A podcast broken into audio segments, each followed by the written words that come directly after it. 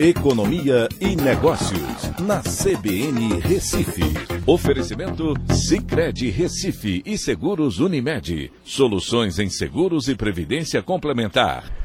Olá, amigos, tudo bem? No podcast de hoje eu vou falar sobre a PEC da transição que prevê gastos fora do teto no montante de 198 bilhões de reais. A proposta foi entregue ao Senado com um texto base que será discutido internamente né, pelos parlamentares e poderá sofrer alterações. Os gastos com Bolsa Família ficarão permanentemente fora do teto na proposta que foi apresentada. A entrega da PEC e a declaração de Lula sobre o mercado e o dólar trouxeram um aumento de 10% no risco Brasil em apenas um dia. Essa preocupação tem forte relação com a questão fiscal do país, que já tem um grau de endividamento em relação ao PIB muito elevado, né, está em 76,2%, que é bem maior do que é, a maioria dos países em desenvolvimento. A proposta apresentada vai liberar e redistribuir os 105 bilhões de reais que estavam orçados para o pagamento dos 400 reais do Auxílio Brasil para outras ações que ainda serão determinadas na peça orçamentária no formato de emendas do relator e controladas né, em sua destinação pela equipe de transição.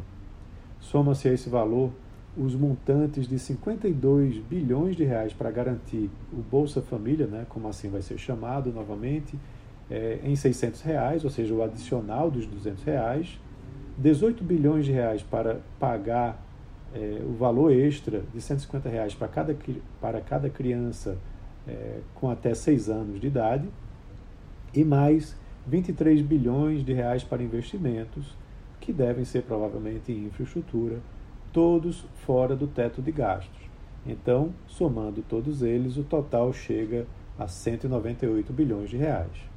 A proposta vai tramitar no Senado, deve sofrer alterações.